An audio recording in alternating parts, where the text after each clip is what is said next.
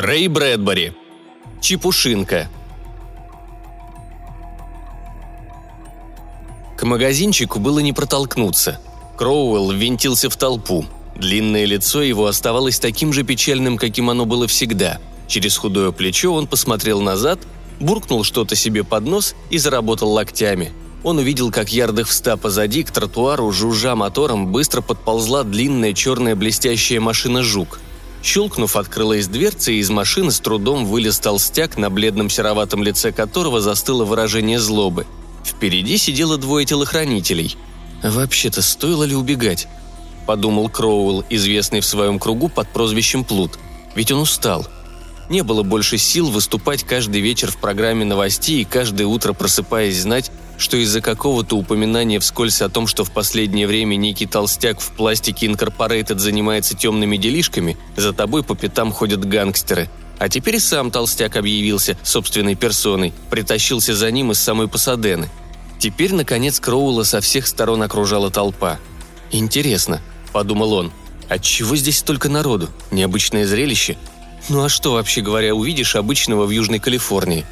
Он протиснулся вперед и уставился на большие алые буквы на окнах из голубого стекла. Выражение его худого грустного лица не изменилось. Слова на голубом стекле были такие. Штуковины, финтифлюшки, пустяковинки, барахлинки, штучки-дрючки, чепушинки, ерундовины и прочь. Кэрла это не удивило. Вот, значит, магазин, который имел в виду редактор, когда давал ему задание. Ерунда какая-то и чепуха. Но тут он вспомнил про Стива Бишопа, толстяка и про телохранителей с пистолетами. Когда в море шторм, любой порт хорош. Кроуэлл достал из кармана небольшой блокнот, небрежно записал два-три названия, ерундовины, штучки-дрючки. Все равно Бишопу в этой толпе его не подстрелить. Стрелять-то у Бишопа, по совести говоря, право есть.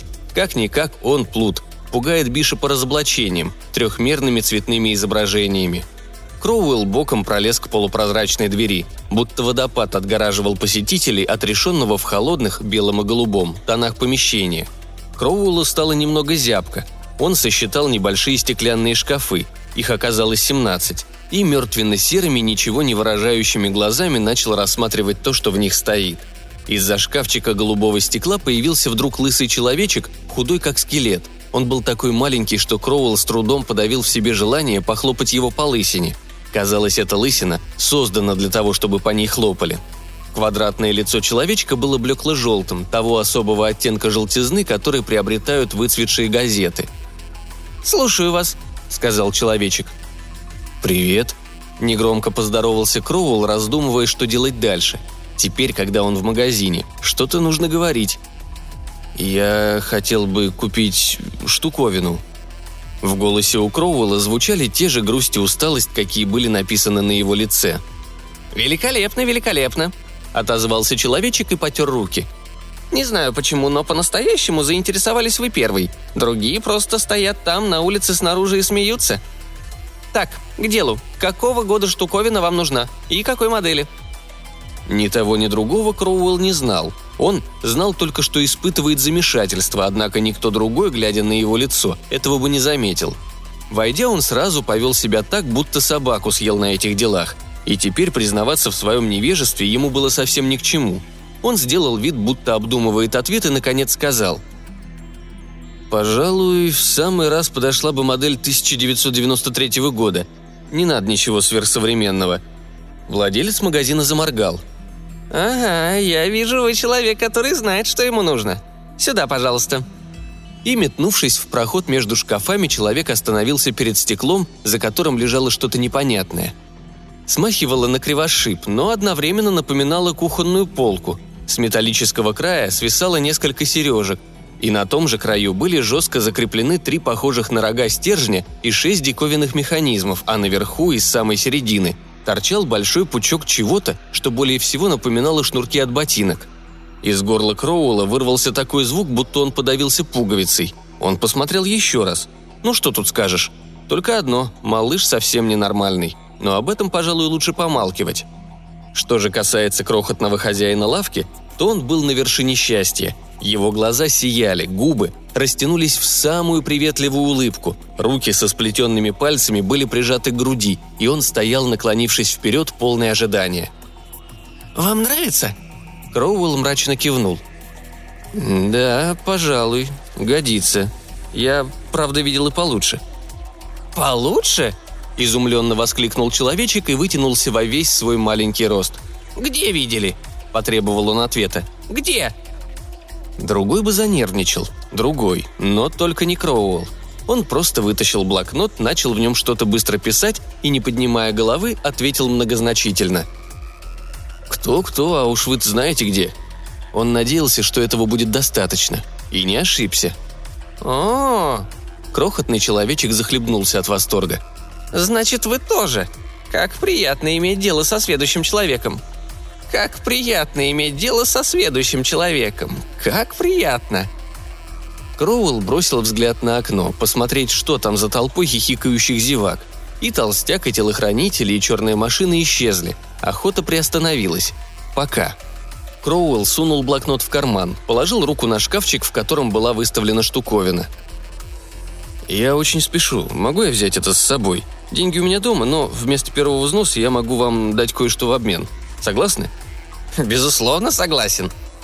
«Замечательно», Набравшись духу, Кроуэлл полез в карман своей серой блузы и извлек оттуда маленькое металлическое устройство для чистки курительных трубок. Поломанное, погнутое, оно выглядело довольно необычно. «Пожалуйста, барахлинка, модель 1944 года». «Какая же это барахлинка?» «Э, разве нет?» «Разумеется, нет».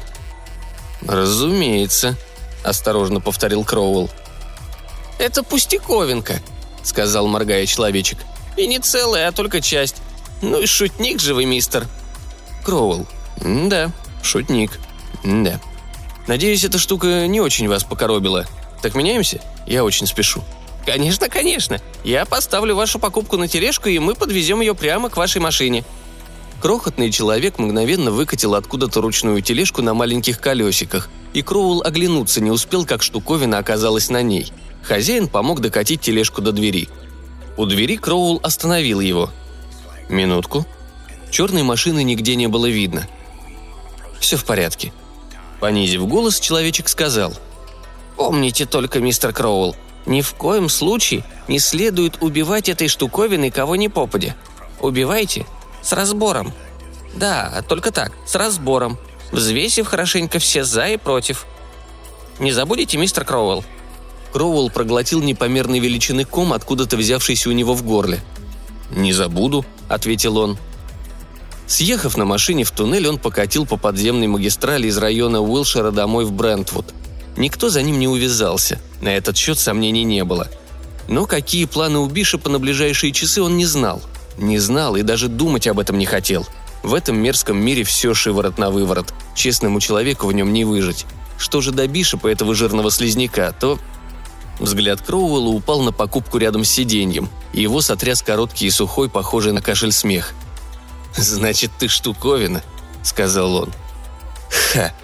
Каждый зарабатывает на жизнь чем может. Бишоп пластиками, я шантажом, а тот маленький придурок своими ерундовинами и штучками-дрючками. И, пожалуй, малыш этот ловчей нас всех. Он свернул от ответвления подземной магистрали, по которому ехал, в боковой тоннель, выходивший на поверхность у самого его дома.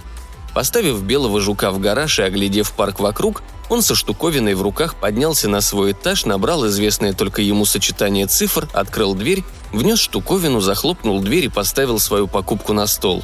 Потом он налил себе бренди. В дверь постучали, негромко и с расстановкой. Оттягивать бесполезно. Он пошел к двери и открыл – «Привет!» На пороге стоял толстяк, лицо как большой кусок вареного свиного сала, холодного и дряблого. Зеленых в красных прожилках глаз почти не видно под тяжелыми веками. Сигара во рту двигалась в такт словам. «Рад, что застал тебя, Кроуэлл. Давно хотел с тобой встретиться». Кроуэлл отступил, и толстяк вошел в комнату. Сел, сложил на круглом животе руки и спросил. «Ну так как?» Кроуэлл сглотнул слюну. «Снимков у меня здесь нет, Бишоп». Толстяк ничего на это не сказал. Медленно разомкнул руки, не спеша, словно за носовым платком, полез в карман, но вместо платка в руке у него оказался небольшой пистолет-парализатор. От голубой стали веяло холодом. «Может, все-таки подумаешь, Кроуэлл?» На печальном бледном лице Кроуэлла проступил холодный пот. От этого оно стало еще печальней. Шея будто налилась свинцом. Он попытался было включить свой мозг, но мозгу стало вдруг невыносимо жарко. Мозг был скован цементом страха, безжалостного и внезапного. Внешне это никак не проявилось, однако в глазах у Кроуэлла Бишоп, пистолет, комната запрыгали вверх-вниз. И тут в поле его зрения попала штуковина. Бишоп передвинул на пистолете штифт предохранителя. «Ну так куда стрелять? Могу в грудь, могу в голову. Говорят, если парализует мозг, умираешь скорее. Лично я предпочитаю целиться в сердце. Так куда?» «Не торопись», – небрежно сказал Кроуэлл. Медленно-медленно он отступил назад. Сел, не забывая ни на миг о том, что палец Бишопа дрожит на спусковом крючке. Стоит чуть нажать, и все кончено. Будешь благодарить за то, что получил доступ к величайшему изобретению нашего времени. Огромное лицо Бишопа оставалось неподвижным, только двигалось из стороны в сторону сигара. «Брось, Кроул, нет времени болтать». «Наоборот, куча времени», – спокойно возразил Кроуэлл. «У меня есть для тебя идеальное оружие. Хочешь – верь, хочешь – нет. Взгляни вон на ту машину на столе». Голубее сталью пистолет неподвижно на него смотрел. Бишоп скосил глаза на стол, снова вперил взгляд в Кроуэлла. «Ну и что?» – процедил он сквозь зубы. «А то, что если меня выслушаешь, ты станешь самым крупным воротилой в пластиковом бизнесе на всем Тихоокеанском побережье. Ведь тебе этого хочется, правда?» Глаза Бишопа открылись немного шире, сузились снова. «Тянешь время?» «Послушай, Бишоп, я и сам понимаю, что деваться мне некуда. Поэтому и беру тебя в долю, в смысле этой моей проклятой штуковины. Все никак не придумаю для нее название. Как перегревшаяся центрифуга отчаяния работал мозг Кроула, отбрасывая одну легковесную идею за другой. Но одна мысль упорствовала. Тяни время, пока не появится возможность вырвать пистолет, морочь ему голову. Морочь сколько сможешь. Ну а теперь... Она... она убивает радиоволнами, начал придумывать он. Достаточно отдать ей приказ, и она убьет, кого я только захочу. Никаких неприятностей, никаких улик. Ничего вообще. Идеальное убийство, Бишоп. Тебе нравится?» Бишоп покачал головой. «Ты налокался. Ну ладно, дело уже к вечеру, так что...» «Подожди», – перебил Кроул, вдруг подавшись вперед. В его серых глазах зажегся огонек. «Не шевелись, Бишоп. Ты под прицелом. Машина держит тебя на мушке. Прежде чем выпустить тебя, я настроил ее на определенную волну. Только пикни, и тебе конец». Сигара выпала изо рта Бишопа на пол. Рука, державшая пистолет, дрогнула. Наконец-то. Мускулы Кроуэлла свернулись в одну тугую пружину. Как стрелы полетели слова. «Берегись, Бишоп! Машина, действуй! Убей Бишопа!» И Кроуэлл швырнул свое тело в сторону. Почувствовал, как отделяется от стула. Увидел ошеломленное лицо Бишопа. Отвлекающий маневр удался. Пистолет выстрелил. Серебристый луч едва миновал ухо Кроуэлла и шипя расплескался по стене. Кроуэлл вытянул руки, чтобы схватить Бишопа, вырвать пистолет. Но опоздал. Бишоп был мертв. Штуковина опередила Кроуэлла. У себя в спальне Кроуэлл выпил стаканчик, потом еще один. Теперь казалось, что желудок плавает в алкоголе, но все равно не удавалось забыть, как выглядел мертвый Бишоп. Надо еще стаканчик пропустить. Он глянул на дверь и подумал – очень скоро, в ближайшие несколько минут, телохранители будут ломиться в квартиру, будут искать своего босса. Но выйти в гостиную, снова увидеть Бишопа на полу, штуковину, по спине Кроуэлла пробежала дрожь. Еще стаканчик, за ним другой. Но по-прежнему ни в одном глазу будто не выпил ни капли. И он начал собирать чемодан, складывать туда одежду. Он не знал, куда отправиться, но знал, что отправиться обязательно – уже собрался выходить, когда звуком, похожим на удар гонга, прозвучал сигнал аудиофона. «Да?» «Мистер Кроуэлл?» «Он самый?» «С вами говорят из лавки Чепуховин». «А, как же, помню, здравствуйте». «Вы не загляните в лавку еще раз и не захватите с собой штуковину. Боюсь, что вы понесли убыток в этой сделке. У меня появилась штуковина другой модели, гораздо лучшая». Кроуэлл сглотнул слюну. «Спасибо, это работает прекрасно». Он дал отбой и схватился за голову. Ему показалось, что его мозг вот-вот соскользнет к нему в ботинки. Он и не думал убивать. Все в нем восставало против одной только мысли об убийстве, и от этого положение его еще труднее. Эти вооруженные люди, телохранители, не остановятся даже перед тем, чтобы... Его нижняя челюсть немного выпятилась. Пусть приходит. На сей раз он не побежит. Нет, он останется в городе. Будет себе спокойно передавать последние известия, словно ничего не произошло. Как ему все это надоело. Пусть его убьют, ему все равно. Он будет просто счастлив, когда они нацелят на него пистолеты. А вообще-то, зачем ему лишние осложнения? Лучше отнести Бишопа, вернее тело Бишопа, в гараж, положить на заднее сиденье машины и увезти в безлюдное место. А телохранителя он собьет со следа. Скажет, что похитил и спрятал Бишопа. Неплохая мысль, черт возьми. Все-таки он, Кроуэлл, умница. Он попытался поднять тяжелое тело Бишопа. Не смог. В конце концов переправить тело вниз на заднее сиденье машины удалось. Это за него сделала штуковина. Кроуэлл, пока она этим занималась, оставался в своей спальне. Ему не хотелось смотреть, как штуковина это делает. «О, мистер Кроуэлл!» Крошечный хозяин лавки широко открыл сверкающую стеклянную дверь. На окна магазина и сейчас глазели зеваки. «Я вижу, вы привезли штуковину. Превосходно!» Лихорадочно соображая, Кроуэлл поставил устройство на прилавок. «Хм, быть может, теперь ему что-нибудь объяснят? Спрашивать нужно деликатно, не впрямую. Спрашивать так, чтобы... «Послушайте, мистер, не знаю, как вас зовут. Я не говорил вам, но я репортер. Мне бы хотелось сделать передачу для последних новостей о вас и о вашей лавке. Но чтобы рассказали, вы сами». «Вы знаете о пустяковинах и ерундовинах ничуть не меньше меня», — сказал человек. «Не меньше?» Такое у меня во всяком случае создалось впечатление – «О, конечно, конечно знаю. Но всегда лучше на кого-то сослаться, понимаете?» «Ваша логика мне не ясна, но я сделаю то, чего вы от меня хотите. Слушатели захотят, по-видимому, узнать подробно о моей лавке Чепуховин, не так ли? Ну что ж, чтобы мое торговое дело выросло до нынешних масштабов, потребовались тысячи лет пути». «Тысячи миль пути», — поправил Кроуэлл. «Тысячи лет», — повторил человечек. «Разумеется», — сказал Кроуэлл. Мою лавку, пожалуй, можно назвать энергетическим результатом неадекватного семантизирования. Устройство, которое вы здесь видите, вполне справедливо было бы назвать изобретениями, делающими не конкретно что-то, а вообще. «Разумеется», – бесстрастно сказал Кроуэлл.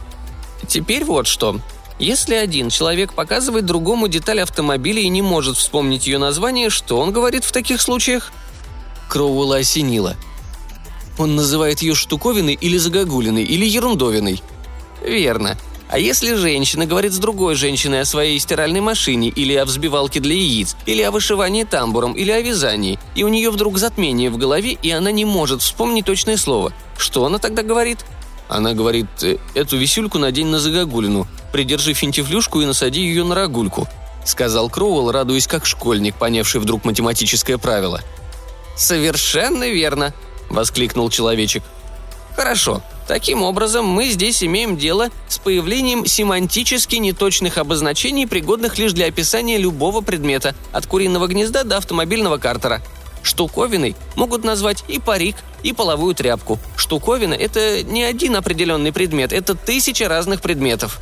Да, так вот что я сделал – проникал в сознание цивилизованных людей, извлекал представление каждого о том, как выглядит штуковина, о том, как выглядят штучки-дрючки, и непосредственно из энергии атомов создавал материальные эквиваленты этих несовершенных обозначений.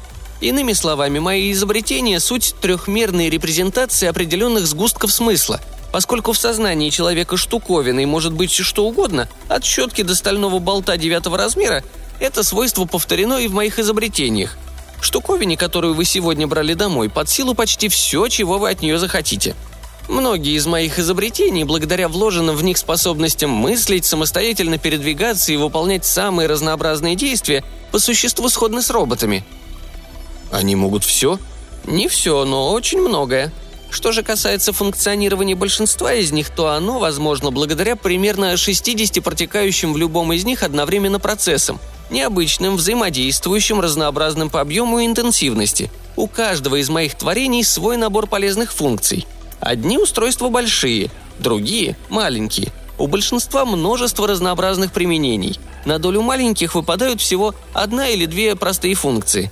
Ни одно изделие не повторяет другое в точности – Прикиньте сами, сколько времени, места и денег вы сэкономите, купив какую-нибудь из моих штуковин». «Ага», — отозвался Кроуэлл. Ему вспомнилось тело Бишопа. «Использовать вашу штуковину можно очень многообразно, тут уж ничего не скажешь». «Хорошо, что вы напомнили. Я хочу спросить вас о пустяковинке модели 1944 года, которую вы дали в счет стоимости моей штуковины. Где вы ее раздобыли?» «Где раздобыл? Вы про эту для чистки... То есть про пустяковинку?» «Я... э... я...» «Вам не следует ничего опасаться, вы можете быть со мной откровенным. Ведь у нас общие профильные тайны. Вы сделали ее сами?» «Я... я купил ее, а потом над ней работал. Вкладывал... вкладывал энергию мысли. Ну, вы знаете как». «Значит, вам известен этот секрет», Подумать только, а я-то считал, что кроме меня возможности превращать мысль в энергию не знает никто. Какой блестящий ум! Вы учились в Ругре? Нет. До сих пор жалею, что не попал туда. Не было возможности. Всего достиг собственными силами. Ну а теперь вот что. Я бы хотел вернуть эту штуковину и взять что-нибудь другое. Штуковина мне не нравится. Не нравится? Но почему? Да просто не нравится и все. Слишком много возни. Мне бы хотелось что-нибудь попроще». «Да», — подумал он про себя, — «попроще, чтобы видно было, как работает». «Какого рода устройство, мистер Кроуэлл, желаете вы взять в этот раз?» «Дайте мне штучку-дрючку». «Штучку-дрючку какого рода?» «А не все равно какого». «О, вы опять шутите». Кроуэлл сделал глотательное движение. «Разумеется, шучу», вы ведь, конечно, знаете, что год от года свойства штучки-дрючки, как и само ее название, меняются, и меняются они уже на протяжении тысячи лет». «А сами вы не шутите?» – спросил Кроуэлл. «Нет, не шутите. Не обращайте внимания на мои слова. Дайте мне штучку-дрючку, и я поеду домой». Что это он говорит «домой»? Не очень-то умно было бы отправиться туда сейчас. Лучше затаиться где-нибудь в укромном местечке и довести до сведений телохранителей. Он держит Бишопа заложником. Да, только так, это надежнее всего. А пока неплохо бы разузнать об этой лавке.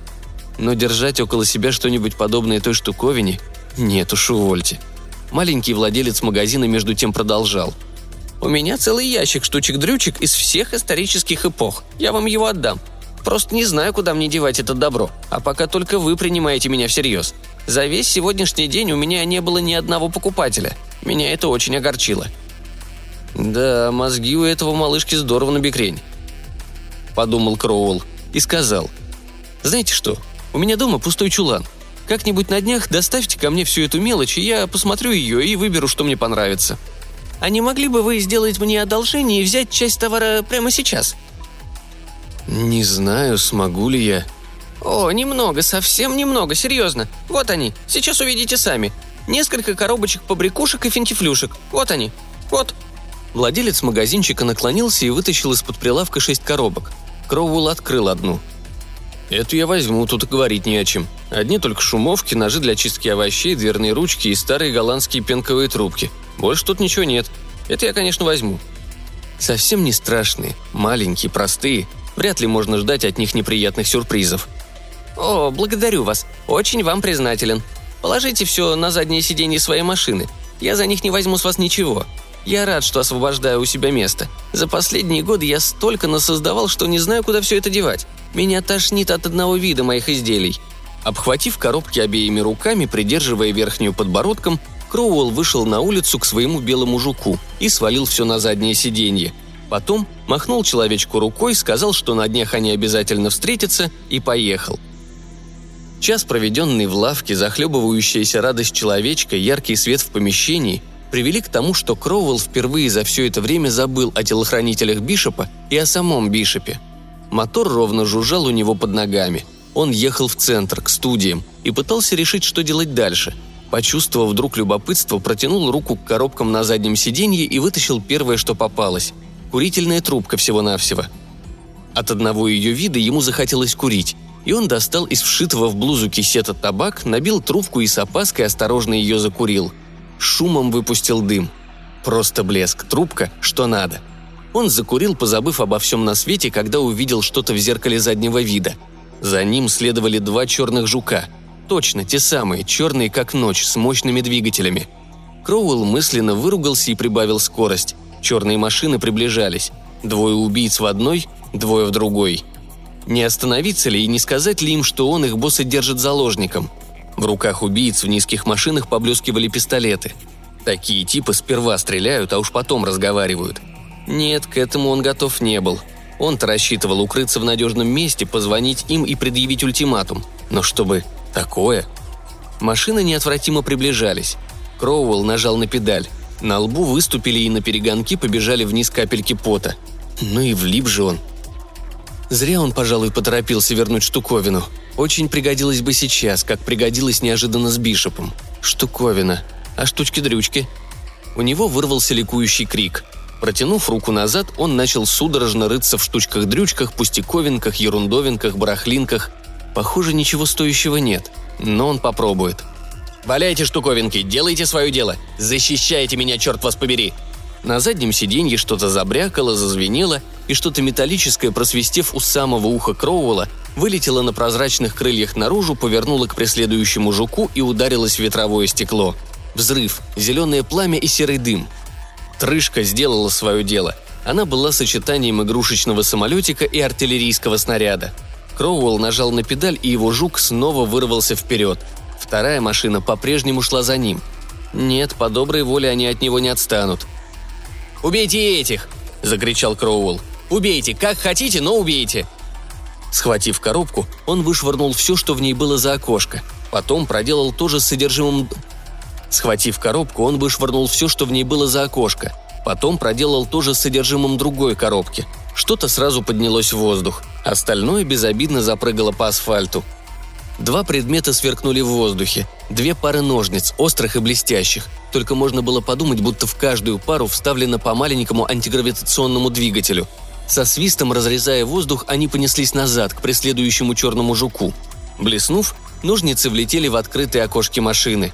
Черный жук вдруг потерял управление, свернул с мостовой на тротуар, ударился на полной скорости в стену, перевернулся один раз, другой, и внезапно его охватило буйное пламя – Кроуэлл бессильно откинулся на спинку сиденья. Его машина, замедлив ход, повернула за угол и остановилась у тротуара.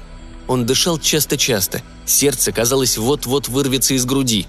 Теперь, если он захочет, он может возвращаться домой. Теперь никто не ждет его там, не подстерегает в засаде, не будет останавливать и допрашивать, не будет ему угрожать. Да, теперь можно возвращаться домой. Странно, но от этой мысли ему не становилось ни легче, ни радостней – Наоборот, на душе было темно, уныло, неуютно. Да чего же гнусное место этот мир? Во рту у него было противно и горько. Он поехал домой. Может быть, теперь все будет хорошо? Может быть. Взяв оставшиеся коробки, он вылез из машины и на лифте поднялся на свой этаж. Открыл дверь, поставил коробки на стол и начал разбирать то, что в них было.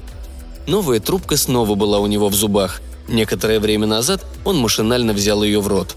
Нервы. Нужно закурить, тогда успокоишься.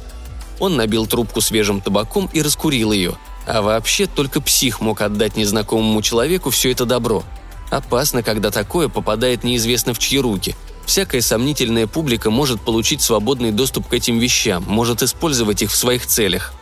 Рассмеявшись, он затянулся снова. Теперь он кум королю. Эти мертвые дельцы из пластика Инкорпорейтед будут ходить перед ним на задних лапках, будут платить ему деньги – будут, черт бы их побрал, выполнять каждое его желание. Добиться этого ему помогут маленький хозяин лавки и его товар. А вообще-то со всеми этими делами будет уйма хлопот.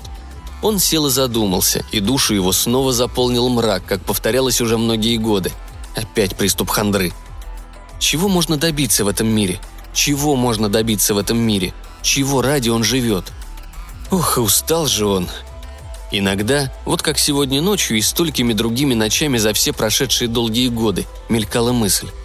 А неплохо было бы, если бы люди с пистолетами догнали его и по самую макушку начинили параличом.